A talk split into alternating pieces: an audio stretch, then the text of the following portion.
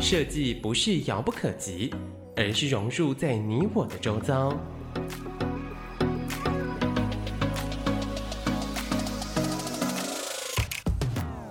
设计台湾，带您认识当代最具代表性的设计。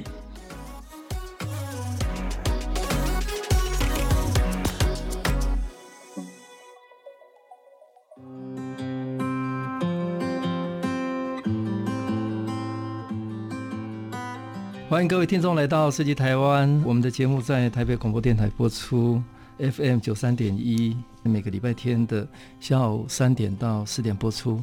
我是节目主持人，台湾设计研究员张基。那今天非常高兴，我们邀请到两位媒体人哦。那这这两位都是非常特别的传统媒介的这个老灵魂。那第一位是大志跟周刊编辑的创办人跟总编辑。李启忠跟大家打个招呼。好，基老师好，各位听众大家好。那第二位是平面设计师李君慈，我接着跟大家打招呼。大家好。那我我简单跟各位介绍一下这两位受访的来宾哈。呃，曲中我认识他很久，他是真的一个很特别的人。那曲中创办了大志杂志跟周刊编辑，那他是创办的也是总编辑。那其中很特别，他原来是一个网路人。那他曾经办的，我们在网络平台，大家应该都很熟悉的，叫做乐多新文创。那这个文创呢，还有获得二零零九年的网络金手指的年度大奖。那二零一零年将英国的街报叫做 The Big Issue 哈引进台湾，那成功建立了街头销售的网络，那成为百位无家者的生活的赋权。那也让大众看到不太一样的这个很特别的杂志形态跟社会企业的运行模式，在我们台湾很能够落地。那二零一七年，他更创办了纸报的媒体叫周刊编辑。那周刊编辑很特别的探讨了传统媒体不太可能的一些面向。那周刊编辑在二零一八年得了经典设计年度最佳奖，那更在同一个年度获得了日本的设计最高的荣誉。Good Design Award Best One Hundred，那我记得台湾大概很多人参加，但去年就两件作品得到这个首奖，那周刊编辑是其中一个。那第二位受访来宾是平面设计师呃李君慈，那君慈也非常特别，他小时候想要当导演，那高中选择了广告科系，那大学就学当中就已经走入了设计界从业界，那他在二零一八年。成立了自己的品牌叫 Ladybug，那希望能够借由 Ladybug 让更多在平面设计领域的女性被看见。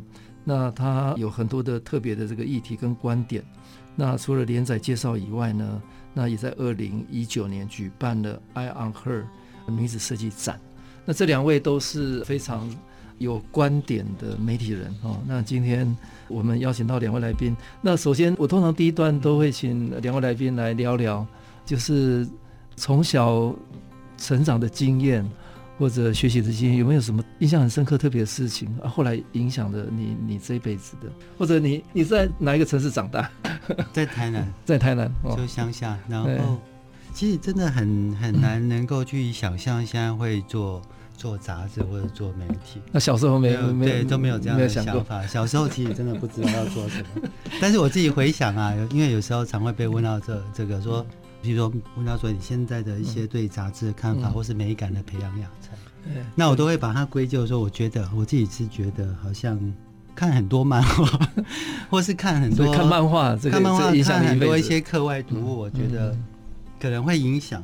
那那个影响是在于说，应该说，就我父母他们比较没有受教育，我妈没有受教育，那我爸就小学毕业，嗯，那也是因为这样，其实对我来讲。家里应该算是独子，哦，第四个小孩又是男生独子，嗯、所以他们采用的那种教育方式啊，可能就是也不能说放任，但也对你会有些期许啊。但是你就是因为他也不知道怎么去教导你或者做这样，那会有传统家长的一些想法或者是期望。但是大部分的时候，应该说从小做决定都已经是养成自己做决定，嗯对。所以看漫画、看一些其他的东西啊，可能。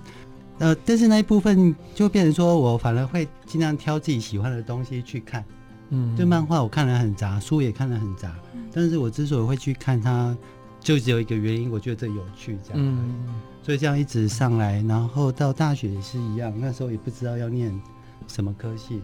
其实小时候很自然的，父母都会说：“哎，我们以前以前世代可能都觉得，哎，你要么是读什么自然组、理工科嘛，理工科或是自然组，那。”要不然就是当医生、当律师、当老师。嗯、对他们来讲，当老师就是工作很稳定。嗯、那当律师、医生可能可以赚到一些钱。嗯，以前父母的期许。嗯，对。所以那时候其实就是这样一路上来。但是大学其实可能没有考很好，没有，不不能这样讲，还还可以啦。但是我也不想要再重重考，所以后来又进了东海物理。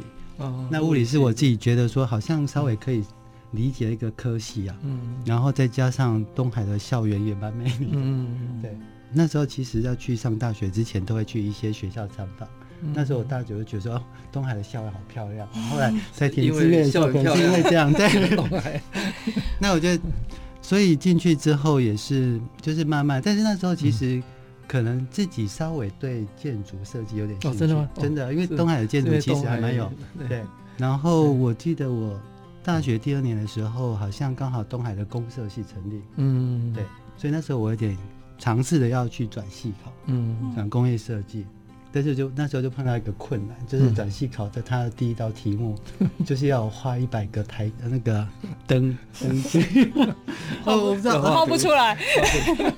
我我觉得我如果我现在可能比较有自己的一些想法，我讲，我觉得我大学时期。一直到出社会，都还是我自己觉得还是处于一个很懵懂的状态，嗯嗯，搞不清楚自己真正想要做什么样的事情，嗯，对，就是想的事情很杂，然后就慢慢的，所以那时候就没有考上，嗯，所以后来大学毕业之后，其实就当兵啊，嗯，然后当兵，呃，那时候也是，那时候我们当兵是两年的，两年，对不对？呃，那时候大概一年十个月，对对。对对，大概一年十个月，然后因为。国家缺职业军人，嗯，所以那时候都会招募说，哎，你大学毕业要不要转成那个志愿役？就再多待个一年多，变成三年的兵，三年到三年半，嗯，所以那时候我就签下去。我想说，哎，我也不知道要做什么，然后其实我体能还算不错，从小体育都还算不错，所以那个。对，我我的百米跑步的，我们还有参加县中运，对，好，没有体育还不错。我大学的时候有曾经被那个东海那个橄榄橄榄校队那个招募，后来练习第一天我觉得太累了，就把那个队服还人家，真的很累，因为那时候想要转系考，所以我想说不要太多外物，对，所以那时候签下去，所以在军中当了三年半的时间，然后。退伍之后，第一个想法说：“哎，那不知道做什么，那就上台北。”嗯，然后就修了一个青辅会的课程。哦。所以有时候国家办一些课程，我觉得还蛮是有用。对对，它是那个电脑应用软体课程，所以我很多电脑的那个应用软体啊，Photoshop 啊，Word 啊，然后 Office 文字处理器都在那时课程里面学。对，然后学完之后就做一个作品集，然后想说：“哎，要毕业了，就赶快上网。”那时候有网络，嗯，就上网打开第一个页面，就看到他在征才。然后我就我这个也是蛮直接，我就直接打电话说：“哎、嗯，你们这边有在征人，然后我有做一些作品，那要不要看一下？”那、嗯、他就叫我说：“哎，那你今天下午过来就面试，这样、嗯、我就把他拿过去，然后聊一聊之后，他问我说：‘那你什么时候可以上班？’嗯、我说都：‘都可以。’他说：‘那你明天来上班。’嗯，我第一份人生的第一次求职经验，也是唯一一次求职经验，就这样，然后就误打误撞就进入了金城资讯。哦，那时候他们在弄一个网站叫奇摩站。哦，奇摩对，对对，所以那时候去就是里面一个部门，大概四五个人。嗯，然后推出去之后，早期奇摩只有大概五个服务吧：新奇、摩登、新闻、网站目录跟网络搜寻。那我就负责新闻频道。嗯，所以那时候就误打误撞进入网络业，然后也做了一些很简单的编辑工作，就这样一直到现在。哇，这个其实蛮特别的。所以启中从小在台南长大，应该家庭也给你很自由、很大的空间了。对那所以那个自由的灵魂从小时候就就开始培养。那到东海又有那么美的环境，校风很自由。对，那其实工作也是一个机会，因为有机会做了期末网站，也开始负责资讯，开始接触新闻。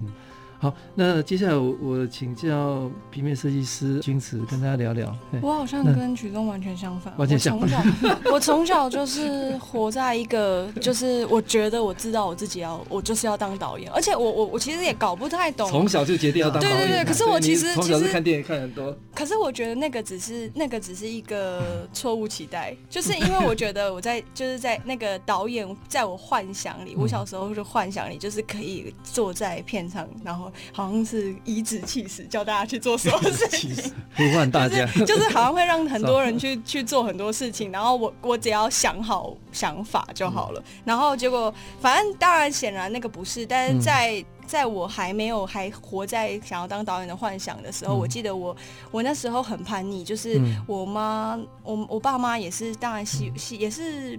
他们的教育水平也没有那么高，所以他们就就是，但是他们很期待。君子从小在哪里长大？哦，我在新竹长大。哦，在新竹。对，我在新竹长大。然后他们就是很希望我念什么，比如说像女生一点的科系，什么英文科啊什么之类。因为我那时候就是确笃定，就是我自己不可能去念普通高中，我就想要念一些就是科科系。然后我妈他们就希望我念英文科，然后我就觉得不行，太痛苦了，那个不是我的世界。然后我就就去办休学了，嗯、然后我妈就傻爆眼，嗯、然后他们很生气哦，他们气到就是跟我说，嗯、就是高中三年你自己付你的学费这样子，嗯、就是你要用那个那个叫做什么啊，就学贷款嘛，嗯、他们也没有要帮我付哦，他 们就真的很生气，然后但是就。就因为反正就也因为这样子，我就我就如愿以偿的去念了我要念的广告设计，嗯、然后但是我也很没有做功课，嗯、我觉得我真的一这个我的人生很误打误撞，嗯、就是我没有做功课，我就以为广告设计，我听到广告两个字，我就是想说那他就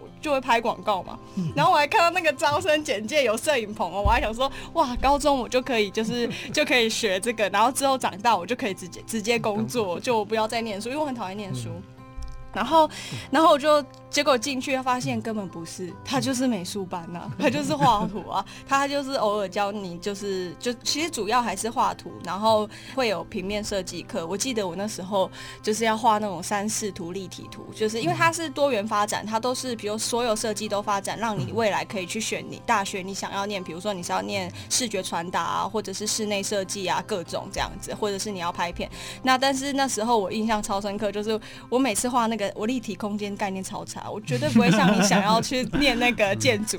我画那个图，那个图只要一条线错，你就全部错。可是我就我是会很认真的去回答他的，就是我会想要画，可是我画完之后那一条线错，你就全错，因为盖房子一条线错，你整个就完蛋了嘛。所以这这是完全不行的。可是我就是可以很认真的每一题都有做，但考零分。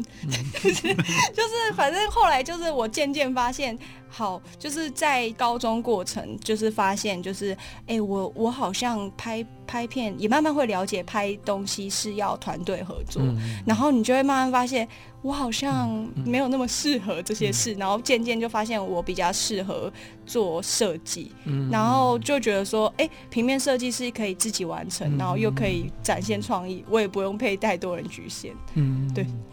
那君慈也是很特别，他从小就想当导演，他觉得导演可以控制一切哈。对对。那但是高中选择了广告科系，然后就一路走到设计这个产业，非常特别的一个经验。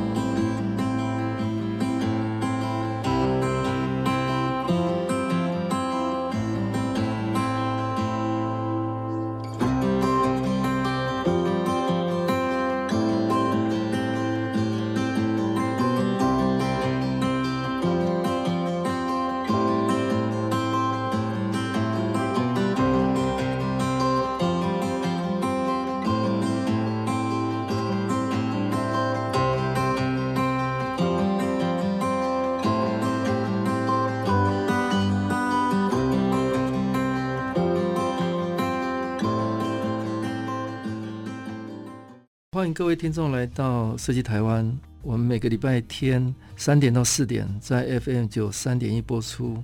我是节目主持人台湾设计研究员张基。那今天非常高兴邀请到大致几则欢编辑的总编辑李曲中，还有平面设计师李君慈来跟大家分享。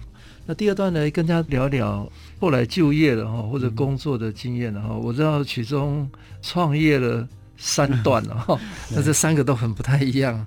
来跟大家聊聊哈，从之前的唯一的工作经验在在奇摩，然后因为奇摩走入资讯跟新闻，那接下来接下来。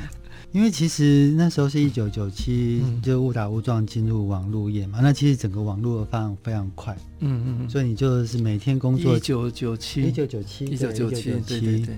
然后，哇，是吧？有 有网际网络，我记得大概是一九九四年呃，应该更早就有发展，只是说商业化或者慢慢一般是使用。所以一九九七在网络应该算蛮早期的，然后很多对，然后很多一些应用服务啊，或是它可能的商业模式都正在成慢慢成型中啦。所以当然在两千年左右就有自己想要去办，因为你自己看很多嘛，然后也看很多国外一些应用服务，然后觉得说，哎，其实这里面有很多的可能性在。所以在两千年刚好也找到呃有愿意投资的那个。投资者，嗯，所以在两千年就成立了乐多。那乐多那时候其实也算是一路摸索的过程啊，因为我们做过开店平台，也做过拍卖平台。嗯，然后也做过部落格平台，嗯，对，所以几乎整个网络界面后来被验证可能比较不错的一些商业模式或者架构都有去尝试过，嗯嗯、但是有时候其实，在上一节课，我觉得包括整个网络它都还是在一个商业模式的一个摸索的过程，嗯嗯，就是说你你当然可以开发一个不错的平台，然后网络界的评价其实也蛮高的，我们几乎每个平台都有得过一些奖项，包括刚刚讲的那个乐多新闻创，但是要把它转换成跟了可以长久。有营运的一个营收模式，嗯、我觉得那个还是有些距离，而且它必须要有些资源持续的投入才有办法。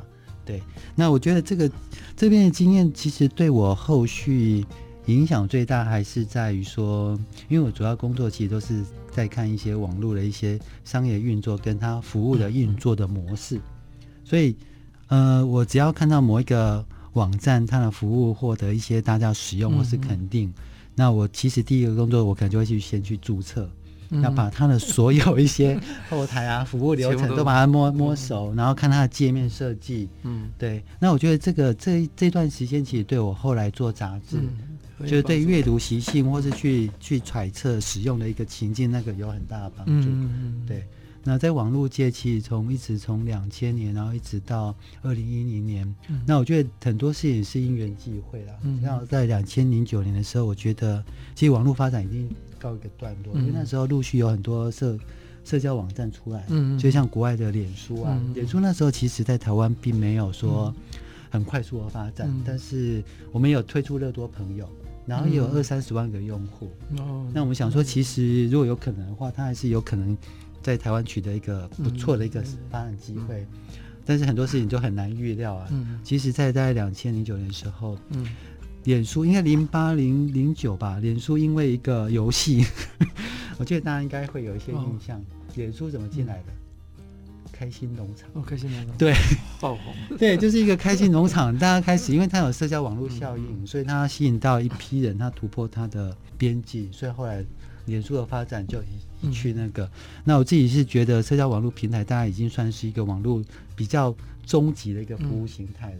嗯，所以那时候其实也有一点想说，那接下来要做什么样的服务，或是有没有一些其他的可能性？那在同一个时期，在两千零九年，然后有些朋友刚好问我说，因为那那段时期刚好也是做热多新闻，嗯嗯，那也获得不错的好评，这内容，所以有朋友问我说，那要不要做杂志？嗯，所以那时候才想说，哎，做杂志一开始没有很认真去想。然后我觉得很多都是机缘啊，刚好在翻杂志的时候看到有一本杂志，他在介绍那个日本的 B 一雄。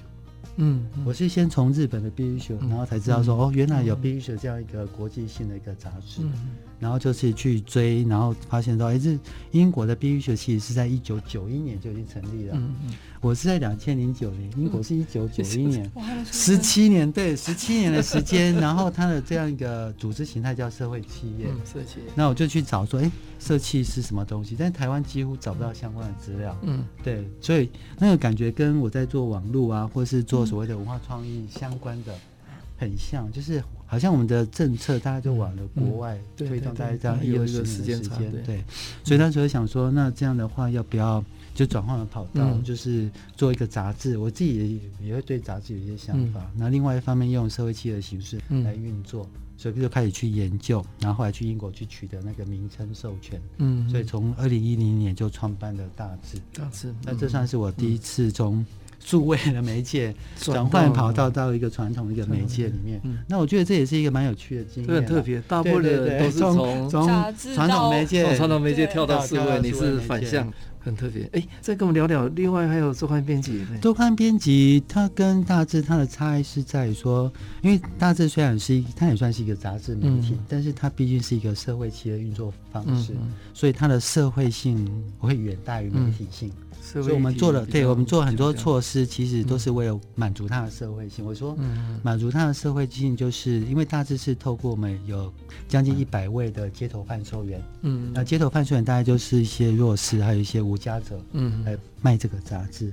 所以，我们当然希望说，所有的杂志都是透过贩售员零售出去，嗯，所以我们是故意把一些内容不要太多地方去传播，然后也没有做网络版本。所以在网络那一端，其实我们很少发挥。嗯嗯。所以在内容，就是以一个经营媒体的角度来看，它其实是故意压抑住的、固定的。那我自己又对媒体有一些想法，我觉得说，好像传统媒介或者传统媒体，就至少我做大致的经验，我觉得它还是有一些可能性在。嗯嗯。然后，所以就想说，那有没有机会除了大致以外，再办一个比较纯粹的媒体？嗯。所以后来大概在大致办。三四年的时候就开始去规划这个周刊编辑，那我其实酝酿时间蛮长的，酝酿大概三四年的时间，所以后来才在二零一七年、一六年左右再办了一个周刊编辑。对，嗯，好，谢谢曲中跟我们聊到这个应该 时势造英雄，在网络延伸的时代，他自己创了乐多新闻创，嗯，然后在台湾还没有社会企业的概念的时候，做了 The Big Show。那之后又做了，就是对文化影响力蛮大的周刊编辑。好，那接下来我们请君慈跟大家聊一聊，就是比较特别，他是个人工工作嘛。对对对，对我好像从来没有进入过。诶，我有啦，我有，就是一开始因为我会开始直接做平面设计这工作，嗯、也是因为我家庭因素，嗯、所以就没有继续念大学了，嗯、导致我就是。有进去一个广告公司，可是后来就觉得自己好像不是想要做这样的取向，我就毅然决然的跑来台北。我也不管我到底有没有工作，我就跑来，然后就觉得应该在台北可以做到我比较想要做的设计。结果来台北之后，发现根本就没有人要用我，然后，然后结果就因为没有人要用我，然后可是当时又做了一个。就做了一些工作，就是朋友介绍的案子，嗯、然后就莫名其妙开始自己接案了。嗯嗯。然后其实因为我看到这题啊，我就觉得如果是个人工作者，应该会很想讲一件事情，嗯、就是遇到的困难。对。刚好曲中在这边，因为他也算是我的客户嘛。然后，然后刚好可以聊到一个。蛮大的困难，就是因为我们就像是我小时候就是憧憬，就是我可以只想当导演的最大憧憬，就是我想要把我的点子呈现出来，然后好像是可以当一个比较多决定权。可是其实当平面设计师，你不会是那个决定权最多的人。其实你还要，不管是你面对的客户，甚至是你面对你的 TA 这个商品要给的 TA，其实是有很多环节的。就是你不可能是只有你自己一个人的思考方式去呈现这个结果。然后对，所以就是这个沟通就非常重要，不只是需要沟通的，对，不只是对。群众或者对这个商品推出去之后要跟大家的沟通，包含对客户，你要怎么跟客户讲说要取得那个平衡哦，我就是跟他一直吵架，对，唯一的方式就是 就是吵架，自己当老板，赶快吵，可以决定，对，就是。但是因为我们就是设计师嘛，我们就算自己当老板，我们还是要面对到客户，这、嗯、是没办法的事情啊。对啊，所以你还是要接人家委托的案子。对对对对对，然后人家委托案子就会有比较多的，还是得要沟通的。对，就是一定都躲都躲不掉。对对对对对，你要找到金主也是要沟通啊。嗯、对，其实通通都要沟通，所以其实这个真的有在练习，因为我觉得我不是那么擅长沟通的。嗯、然后其实我以前连上去台上讲话，我都觉得很害羞，很害羞。嗯然后，所以就是也是有前辈叫我不要那么任性，然后后来我才有觉得说，嗯、哦，好好好，我知道，我知道，我不可以这样子，然后就有在练习说话。但是我其实我不知道曲中跟我合作，我应该还是有一点任性的设计师，就是设计设设计要做得好的设计师都很有个性。欸他才会有独特的的观点嘛？那本来一定是这样，或者或者 style 风格嘛？应该沟通还好，因为我我应该还算蛮常跟一些创意工作，我普遍我都把他们称作创意工作，不管是城市设计，然后设计师、平面设计师、网页设计师，对我就觉得是创意工。那创意工作一定会有自己的一些想法，那是很自然的。那你之所以找他，其实也是因为你欣赏他的能力跟想法。但是实物上的确啊，在跟市场沟通，或是你对这个案子或者这个。作品其实会有一些想法，嗯，那当然期待说创意工作者加入的话，可以把这某些里面的一些想法把它弄出来。嗯、那我觉得这里面会有一些沟通或是相方要去对应的过程。但是我我我觉得有一个蛮有趣的是，嗯、是曲中的个人特质，嗯、就是他每次都让我有好气哦，可是 我可能又会，最后还是可是还是会被他说服，就是那个平就是。他不会给我一种感觉是，我觉得一定要这样子。嗯、他会告诉我说为什么要这样子，然后我再告诉他说为什么不要这样子。这个是一个沟通。可是很多业主可能真的要学这一点，就是他会觉得没有我就是要这样子的时候，你就会觉得那个不是一个。对他，他们可能其实老实说，有的确有些业主他不一定知道他要什么，或是他不一定知道说为什么可能不要这样子去去对。他没有办法把自己的一些对某些事物的一些想法很明确的，当然这一部分的话，其实对创业工作者他就不知道说，因为你不能说，哎，你就是要这样做，而是你，我觉得可能怎样做可能会有什么样的一些感觉或什么，那我必须要把那部分。那我觉得，我我自己也是隐隐觉得，从做大志之后，做媒体之后，开始试着把一些对某些想法，慢慢的会把它归纳起来，嗯嗯，就是。为什么会有这样的感觉？为什么会有这样的感觉？为什么不这样做？嗯，那因为这些的感觉比较明确、具体化、明确之后，才有办法去再跟创业者做沟通。如果是要讲我的创作的话，嗯、其实我都很，我其实很少讲出那种很酷炫的大道理。嗯嗯、我记得我有一次也是有一个讲座，然后就是好像有人问我说我要从哪里得到灵感，我的回答方式、嗯、就我问我没灵感的时候怎么办？我的回答方式就是大家可能台下的人会想说傻眼，就是我回答方式是说睡觉。我真的觉得睡觉非常有用，嗯、就是其实就就我自己的个人经验是，我我自己在做创作，我其实很在乎生活上的所有细节，但我。不太喜欢，就是在我开启一个专案之前，大量的去阅读 reference，因为那个对我来说有点本末倒置。我而且你确实会有一点点不小心，有点你的作品像某一个东西，所以我对我来说就会有一点觉得说，我应该是从日常生活我就多看看的很早。我也很爱看漫画，我也很爱看一些奇怪的东西，甚至很新。我觉得有时候我看，我想说什么？现在年轻人在看这个，可是我就会很努力的想要让自己也接受。我觉得。像那种老人家很想要进入，没有，因为现在，因为现在网络时代真的太快了，大家好好快哦，就是，然后我就会觉得，但我会很想要去观察生活的东西，所以我有一些创作啊，它都会是跟我日常生活在用什么东西的时候有一个脉络跟连接，那个对我来说还蛮重要的，比起专案开启，然后我去找 reference，对，这是我的工作习惯了，因为我觉得这样子会比较好。那君子刚刚跟大家聊，他的创作很多都是来自日常生活的观察嘛，所以这个应该是还蛮蛮重要的一种，他非常独特的工作方式。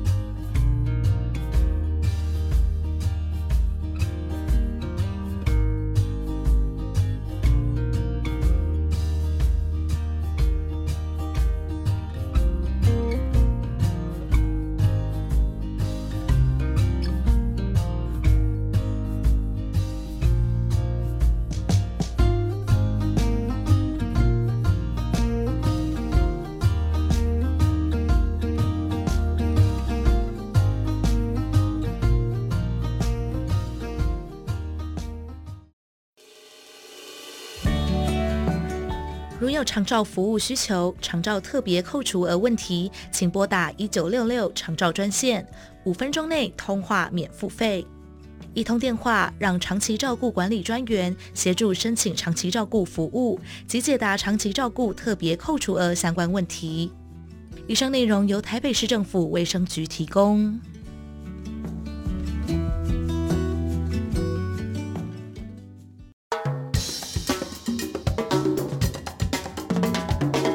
北玩很大，六月到八月，龙舟赛、亲子同乐清水节、历史划桨独木舟、熊赞水乐园，还有还有浪漫的大稻埕情人节烟火，好多好多活动，让爱没有距离。夏天来了，台北准备好喽，赶快跟上脚步，一起享受吧！详情请上台北旅游网查询。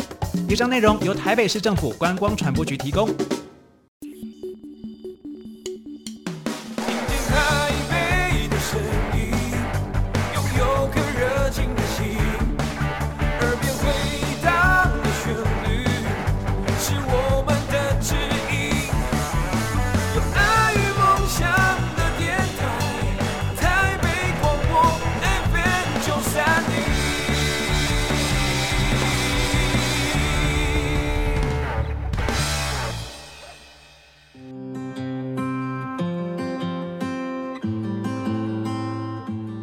欢迎各位听众朋友来到《设计台湾》，我们在台北广播电台 FM 九三点一播出，在每个礼拜天的下午三点到四点。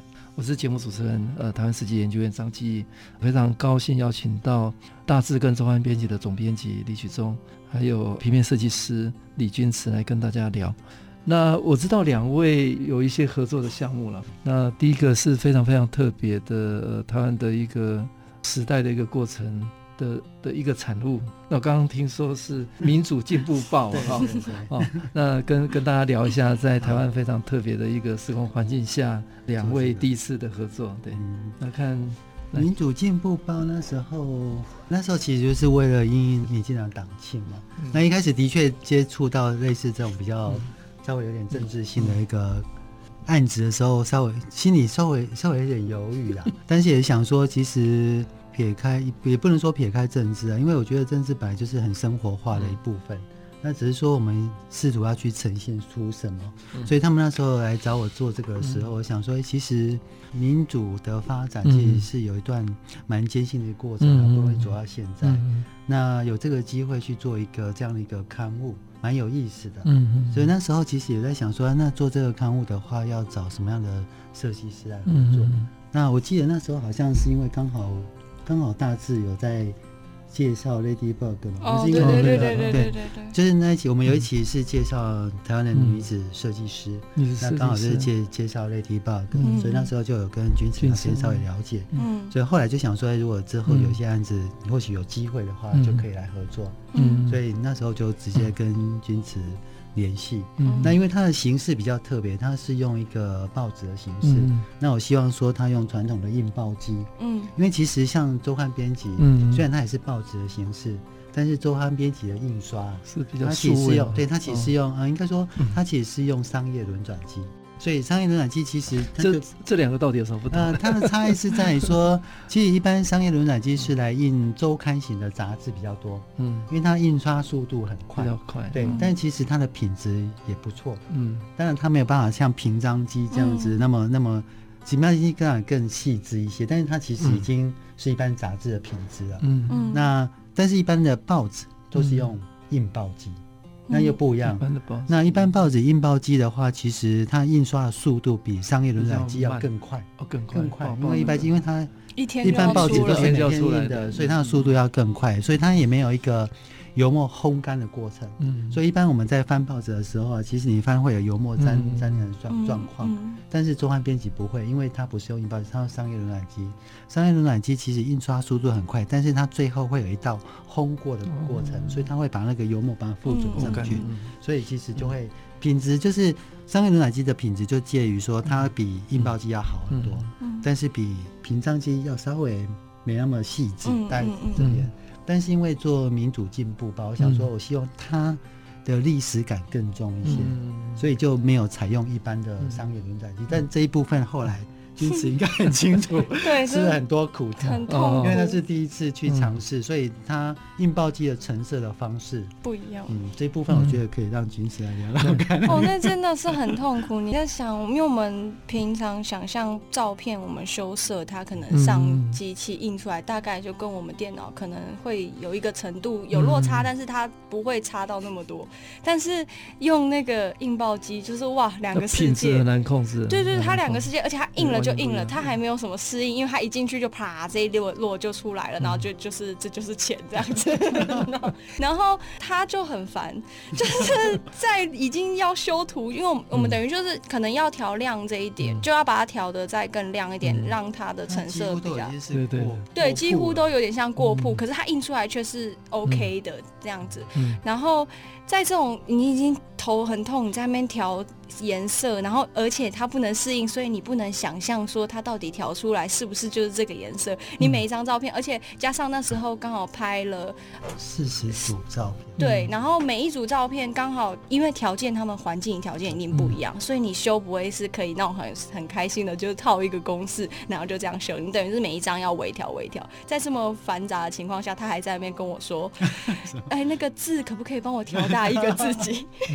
他还他还。他还带帮手来，我记得你那时候，我我大部分其实，在调啊，通常因为一般其实都会希望说把照片放大，把自己照。但是其实我最常跟设计师讲的是，我希望把照片再缩小一些，嗯、把自己再缩小一些，因为它里面有一些平衡。嗯、那我觉得执行民主进步报，就以编辑的角度来看，其实它有趣是在于说，我们找了二十个资深的党员。嗯，这党龄超过好像二三十年以上，那、嗯、另外找二十位的年轻的党员，嗯嗯，那其实我们没有很直接去谈所谓的政党啊或政治这些东西，嗯、而是谈的是说，比如说好了，因为资深的党员他们在早期一定有参加过民主一些抗争的一些活动啊，嗯、那里面可能会有一些比较有趣的小故事，嗯嗯，比如说有一有一个，因为那时候还算是党外运动嘛，嗯、所以有些可能父母会反对。所以其中有一个就是说，他以前要去参加活动啊，有时候他太晚回来，他爸就拿了一个木刀，说：“你现在去，我就宁愿把你的狗腿打断。”那我们后来呈现方式就是，我们就去借了一把木刀，然后把它，他还把木刀丢在别人工作室，在哪里？在永登景致啊。对，所以就是就是说，其实。很多东西就是慢慢累积下来的，那我们希希望去呈现那时候的生活的状况，跟曾经见证过台湾民主历程的一些物件。嗯嗯然后以年轻时代来讲，我们希望更进一步，就是去谈说什么样的东西在生日常生活里，却是一个很重要的象征性的一个民主的场景。嗯，对，因为其实很多东西你。比如说，哈，我今天可以很自由的去旅游，然后或者说家人虽然不同的政党，你们都还是可以很自在的去讨论啊，然后去参与。那我觉得其实它象征着某些民主深化在生活里面的一些面向。所以那时候就用了两个不一样的对比的形态。那资深党员其实是拍他自己本身在家里面的照片，嗯，那年轻党员其实是拍在户外的一个照片，室内跟户外，对对对，所以有有一些对比，是日常的生活场景跟日常生活的场景。对对对，诶，那两位呃，另外还有合作周刊编辑嘛？哈，大致，哦哦哦，大字的大大大字对。那这是封面，因为其实封面我们跟永贞其实合作蛮长时间，从第五期一直到一百二十几期吧。嗯，然后那时候其实这一两年，去年永贞就出出国嘛，那当然我们还是远距可以工作，但是很多事情有一些机缘跟那个，因为有一次。哎，讲这个会不会太湿？反正有一次，他的他因为在国外可能水土不服，嗯、然后有一些过敏的状况，那、嗯、那时候就打电话给他，他说：“许仲，这次真的，我有现在整个脸这样子很难再去工作。嗯、我想说不要逼到这种程度。嗯”然后他也觉得说，可能到一个阶段，因为他已经、嗯、呃在做设计大师应该有快。八九年的时间的，嗯、他也觉得说，是不是可以找一些比较新的年轻世代的一个设计师来做？嗯、所以后来其实有找文咪，后来也找君子，就开始接。嗯、我们接了几期了。半年六七期，我我觉得刚好是二二零。大致是多多久？大致大致一个月出一期。对啊，我刚好二零二零年开始是我做，就开始做。对对对对。哎，已经这么多期了吗？对啊，今年了，今年已经六期了。对，聊一聊这个这个封面。怎么怎么定？我我觉得我觉得还不错，我其实还蛮喜欢，蛮蛮开心可以做大字，对，就是是是蛮喜欢，但是每一个月确实是那个很很煎熬，很压缩那个啦，就是大家应该很难想象看到那个封面，我相信永珍也是花那么短的时间啦，就是我记得他这一期有做一个让我就是想说 hello 的事情，就是他这一期就是传了资料给我跟图片给我，同时问我说你做好了没？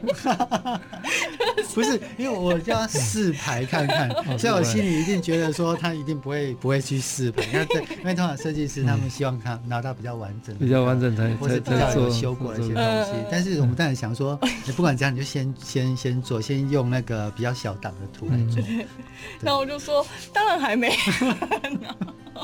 但是就是，可是这个过程就是，我觉得虽然很压缩，可是我我也不知道，就是可能如果哦，如果像永贞这样九年，真的是蛮强的。嗯、但是我觉得有一每一次都都是很短的时间，就就算短啦，有大部分给他们的时间大概就是两三天的时间，两三天有三天吗？两到三天，两到三天要做一个那么重要的，对我每次都觉得很像很像月考，对。很像就是月考，就是我大概给我一点时间，然后我要把它写出来的那种感觉。但是我觉得很。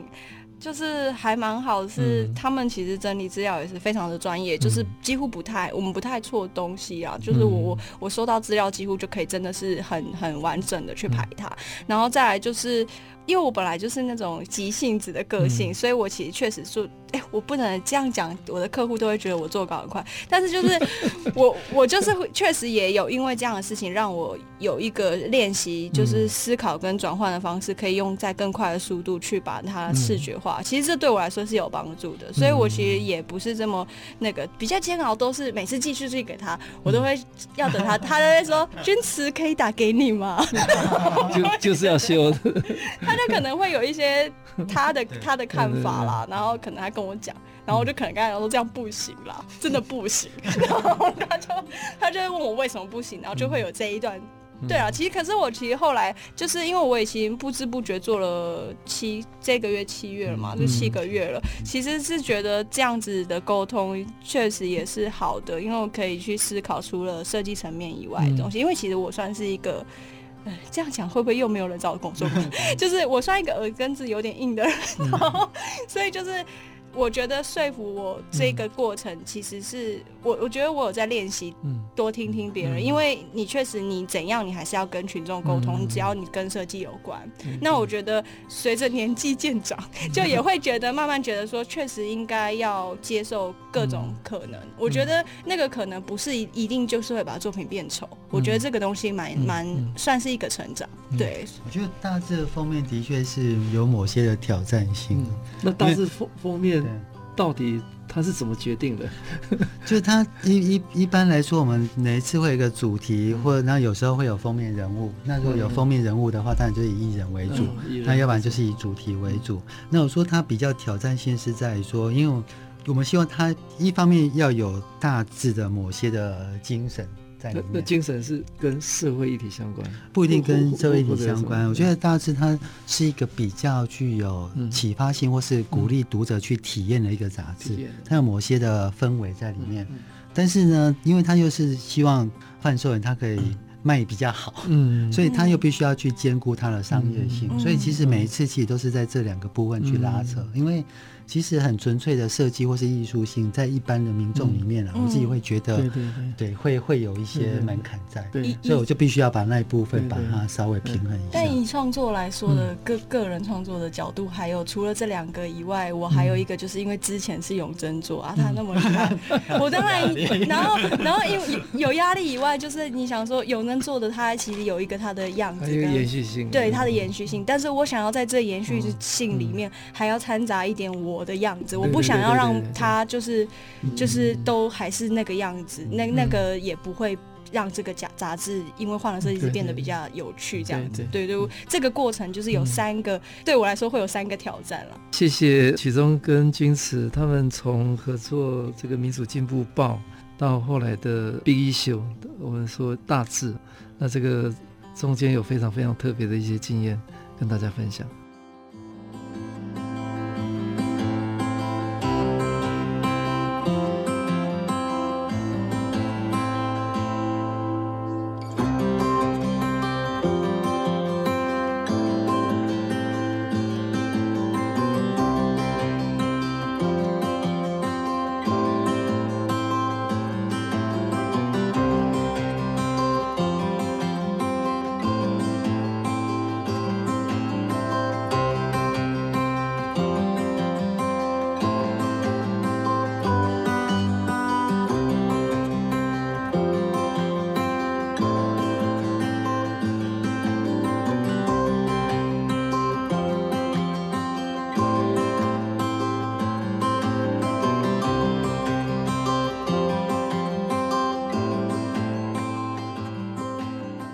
各位听众朋友来到设计台湾。我们在台北广播电台 FM 九三点一，每个礼拜天在下午三点到四点播出。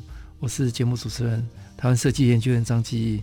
今天非常高兴邀请到大志周刊编辑的总编辑呃李曲中，还有跟他有长久合作的平面设计师李君慈，跟大家聊设计哈。那刚刚君子还有一个还没聊到哈，就是他自己二零一八年成立的一个品牌叫 Ladybug 哦，跟大家聊一下这个品牌。其实我觉得我在做这个东西的时候，嗯、就是因为我自己是一个女生设计师，然后我其实还蛮明显的觉得，我其实，在求学，因为我高中念广告设计嘛，嗯、其实女生还也是多于男生的，男生其实比较少。嗯、然后我也在这个过程，就是去问过其他的。可能有念大学的朋友，然后他们其实也都是女生多，甚至国外那时候，那个时候永贞在国外上，他也说女生其实也蛮多。可是为什么在台湾我们熟知？我不是说有名的那些男生，我我我跟他们都是好朋友，所以我当然不肯，我不是说他们不好的意思，我的意思有点类似是说，哎，那奇怪啊，那我我我觉得我那些女生呢，一定也有一直都在做的，然后其实他们也都是我我的朋友，可是我我们为什么好像比较不常被了解到，或者是有。时候我自己自己接受采访，我就会发现奇怪，怎么只有我一个女生，然后其他都是男生？嗯、这我觉得这实在是一个，而且其实我一直认为是设计圈，嗯、尤其是平面设计圈，其实他们是性别友善，算是非常性别友善的。而且其实大家都是很尊重女性。我觉得其实那个潜移默化的东西是发生什么事，这个事情我觉得蛮有趣的。然后有比如说我很崇拜的设计师，像林小乙啊，他可能本来个性就比较低调，嗯、他那那当然那这就是个。个人习性不一样，可是那为什么除此之外，我们好像没有去挖掘这些人？嗯、所以我当时就是想要做 Ladybug 这件事情，嗯、然后我会取叫 Ladybug，也是因为。它就是 lady 跟 bug，因为我其实觉得女生非常优秀，嗯、可是为什么会出现这个 bug，所以才会取了这个名字。嗯、然后，但是就是做这个东西的同时，因为我本来就不是一个企业类型的人，所以我不是走找金主的路线，我就是真的是很硬干，就是我就直接就是去，因为我身边有很多很优秀的设计师，而且是女生，然后他们其实都做非常久，所以我就去类似是做一个简单的 QA，让大家看看他们，因为现在网络其实大家都可以。变成自媒体嘛？嗯、对对。那我就觉得，我就去采访他们。嗯、那那时候，我记得大致也有一次是要采访我，然后跟采访女性设计。然后那时候是在聊这件事。然后我记得我那时候跟他们的主编讲电话讲非常久，就是说。我跟你讲，就是采访女生创作者，很多人都做，可是没有人做，都是采访女生平面设计师。我这边苦口婆心的花一段时间，然后说没关系，我信箱通通都会帮你整理好，就是。然后，但是他们也很有心，他们就真的把它做出来。然后，其实我觉得那是一个开始。他这个品牌要怎么样做到让女生设计被看见？我觉得比较像是是丢出一个问题，让大家。家去思考为什么，就是比如说，我们一定会觉得说，嗯，奇怪，我们其实都不觉得女生做的不好，我们其实也看到很多设计都是女生做，我们也就觉得很优秀。可是为什么我们不知道他们是谁？就所以，我后来就又再办了展览，而且办展览这个过程其实发生非常多，你就想说。就是一般民众对女生设计的刻板印象非常非常强。比如我记得我那时候其中在某一次开会就有遇到，就是有人提出一个疑问说：“可是女生设计不是大部分都是画插画吗？那那个性质会不会太雷同？”我就想说，哇，那这这个展真的更应该要办下去了，因为你就是真的哇，连这个就是会会觉得，其实大家好像没有真的去正视这件事情。那我在办这个展览，其实我有遇到很多一一些攻击啦，就是他会觉得说，你为什么要把女生设计拿出来讲？你这样是不是变相的就是在歧视自己？男生跟女生是一样优秀的。可是我其实觉得这件事情是一个很吊诡的事情，因为当如果今天男生女生都是一样的机会跟一样的权利的时候，为什么我们一直没看到女生设计？那这其实就表示这东西有一点失衡嘛。就是那既然这东西失衡，我们在导正它的过程，确实就是会提出这个疑问。那这个比较像是对于这个现况提出这个疑问。那我也知道我力量很小，所以我就觉得我如果可以的话，我试图在就像是有时候现在我接受到一些采访，我觉得有别的女生设计更适合，我就会想要。就是也介绍大家认识他们，嗯、然后或者是比较不是真的是很具象的是把我自己一个人推到前面说、嗯、啊，我今天要为女生做什么事情？这样子，就其实也还好，就是比较像是我我能在我能力范围内去做一些我想要让更多女生被看见的事情，嗯、然后为什么会？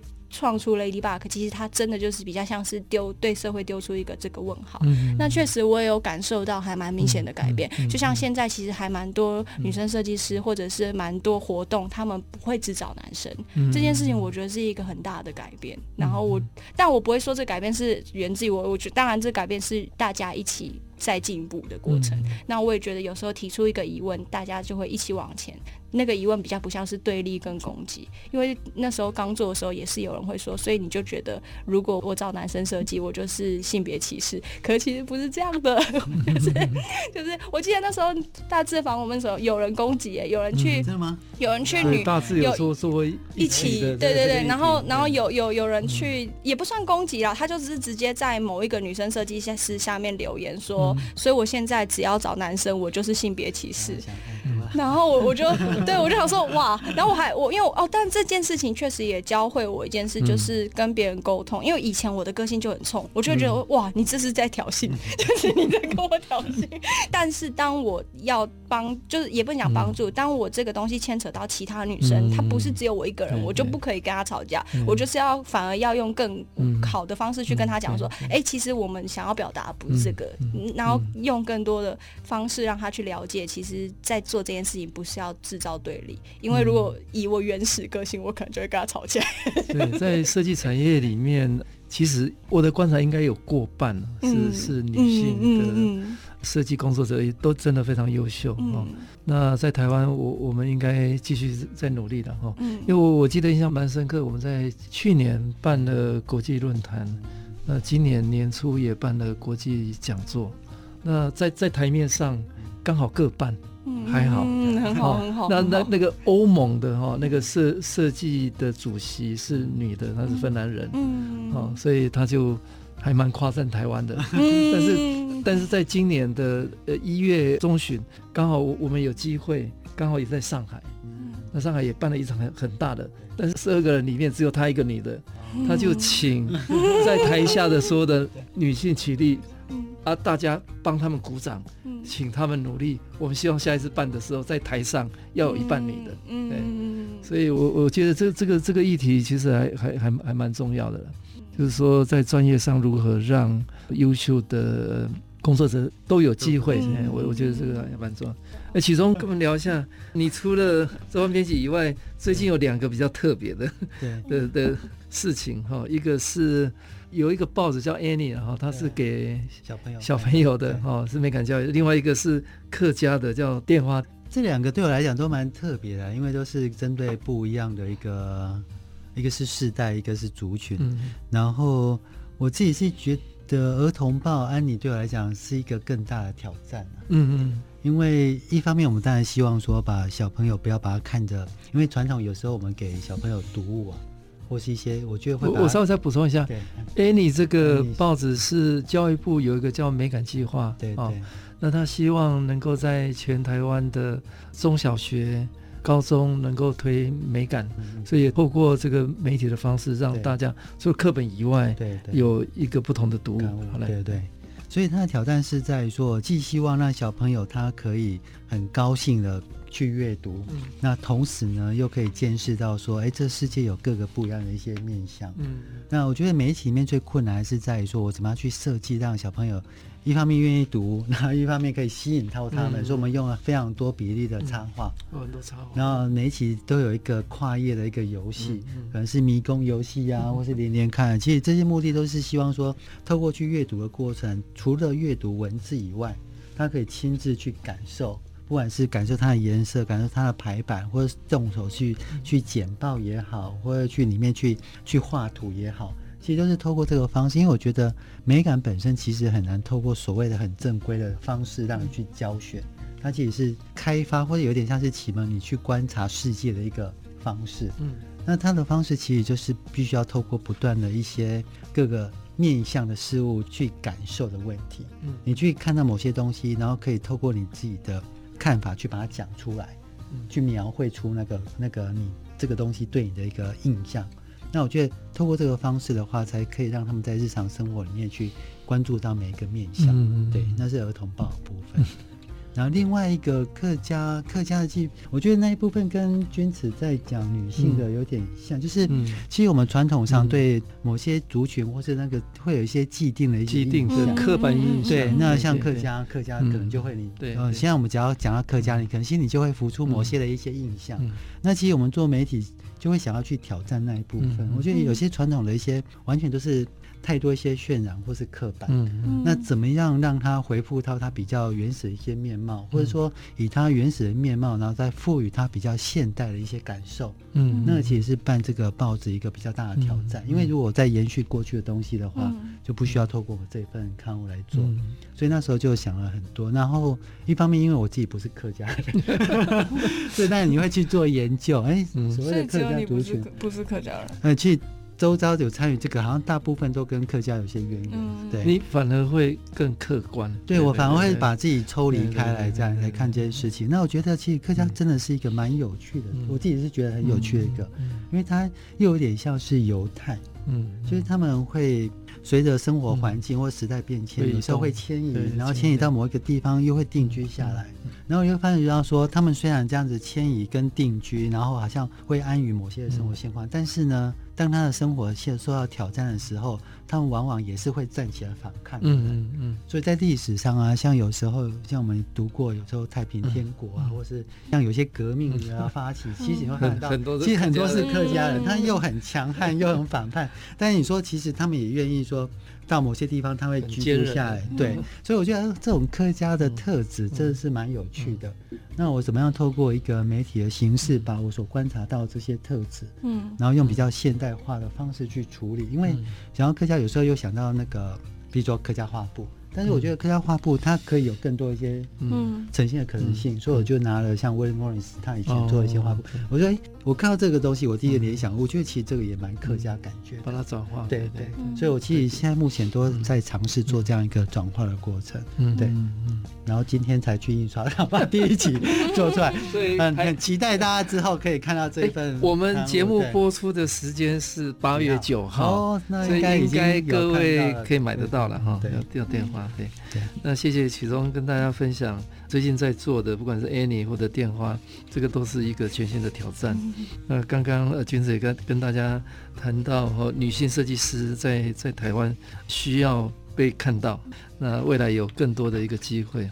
那今天谢谢周刊编辑创办人跟总编辑李启宗，还有知名的平面设计师李君慈，跟大家分享他们在传统媒体里面找到新的机会跟可能。谢谢大家。谢谢大家。谢谢。